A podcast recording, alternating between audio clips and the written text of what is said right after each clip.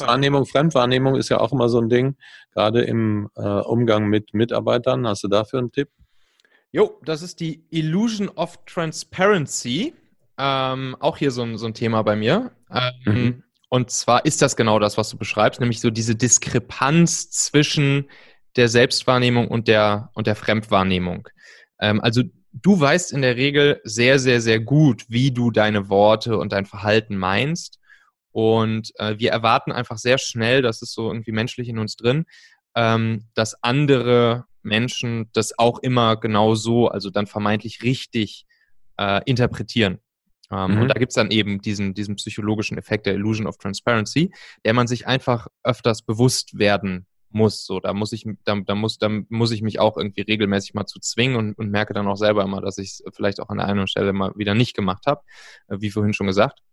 Und ähm, ja, daraus ergibt sich im schlimmsten Fall auch so eine Art Fehlwahrnehmung äh, der eigenen Rolle im, im Team. Ne? Also äh, wenn ich jetzt davon, davon ausgehe, es gibt so dieses eine Beispiel, äh, irgendwie so ein Geschäftsführer, der, ähm, der irgendwie in seiner eigenen Wahrnehmung irgendwie schon 30 Mal auf irgendwas hingewiesen hat, wie jetzt irgendwie Dinge gemacht werden sollen. Und er sagt, das habe ich doch jetzt schon 30 Mal erklärt, wie wir das machen sollen. Ähm, so, warum machen das Leute immer noch nicht so?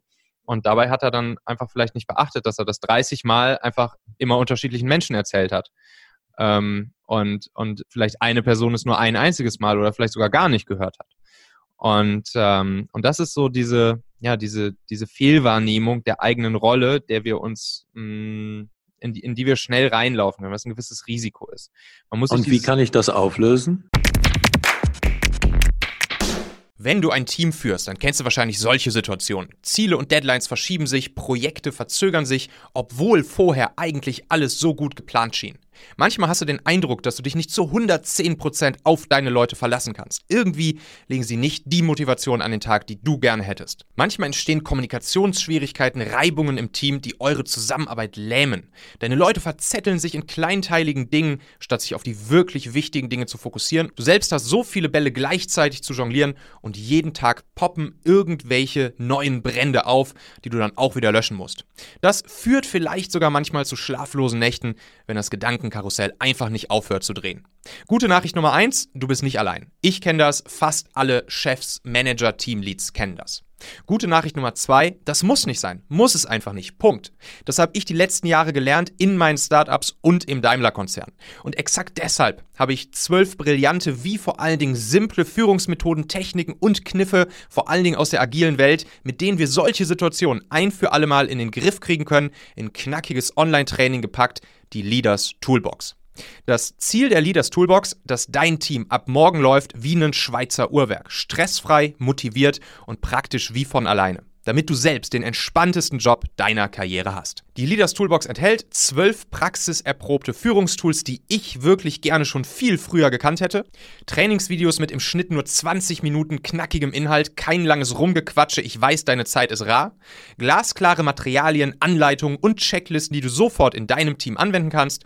Und zurzeit gibt es ja noch zwei Boni, die ich nicht ewig dazugeben kann. Bonus Nummer eins: du erhältst eine Einladung in unsere exklusive Leaders Talk Messenger Gruppe. Dort triffst du auf andere erfahrene Führungspersönlichkeiten für Feedback, Erfahrungsaustausch und gegenseitige Unterstützung. Hier verstehen alle deine konkreten Herausforderungen. Super, super wertvoll.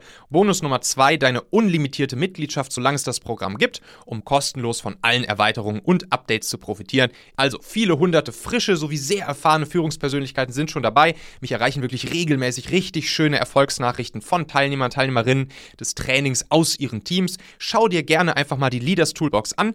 Geh dafür auf machen.fm slash 12. Hier findest du übrigens auch konkrete Infos zu jedem der 12 Tools. Also machen.fm slash 12. Den Link findest du wie immer auch in den Shownotes dieser Folge hier. Da kannst du einfach draufklicken. Ja, erstmal sich dieses Effekts bewusst zu werden, ne? das ist ja schon mal so ein, so ein Prozess mhm. für sich. Ähm, und dann äh, eigentlich ziemlich genau das, was du gerade angesprochen hast, nämlich andere regelmäßig um Feedback fragen. Und mhm. ähm, da vor allen Dingen ähm, Leute fragen, die, ähm, die sehr eng an einem dran sind, weil dieses, dieses Feedback, ähm, das, das kann natürlich auch sehr tief gehen und das kann auch ein Feedback sein, was, äh, was vielleicht ein Mitarbeiter seinem Chef nicht mal ebenso zwischen Tür und Angel geben würde.